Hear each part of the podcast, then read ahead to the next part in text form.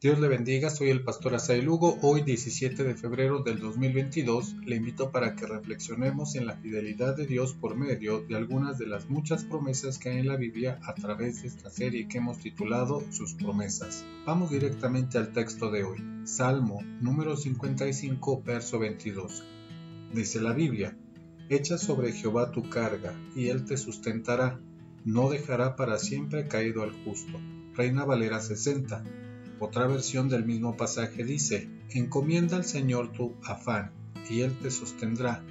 No permitirá que el justo caiga y quede abatido para siempre. Nueva versión internacional. La oración del salmista es contestada. En la parte final de este salmo se describe al perverso. Se trata de la traición por medio de las palabras engañosas de aquel que se decía amigo del salmista. La palabra hebrea para referirse a carga aparece solo en este verso. Esto hace referencia a algo muy pesado, dando paso a su interpretación como una preocupación seria o una angustia mayor. Aquí la carga representa el dolor y es el símbolo que alude a la gravedad de la situación por la que pasa el salmista.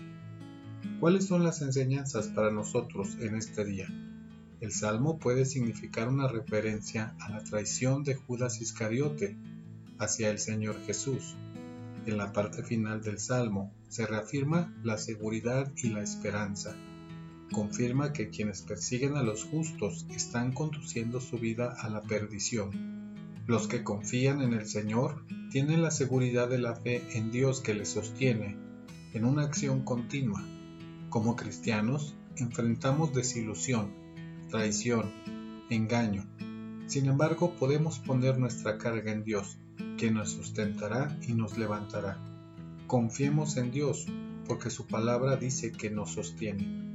Mañana, dediquemos un tiempo para seguir meditando en su palabra y conociendo sus promesas. Dios le bendiga.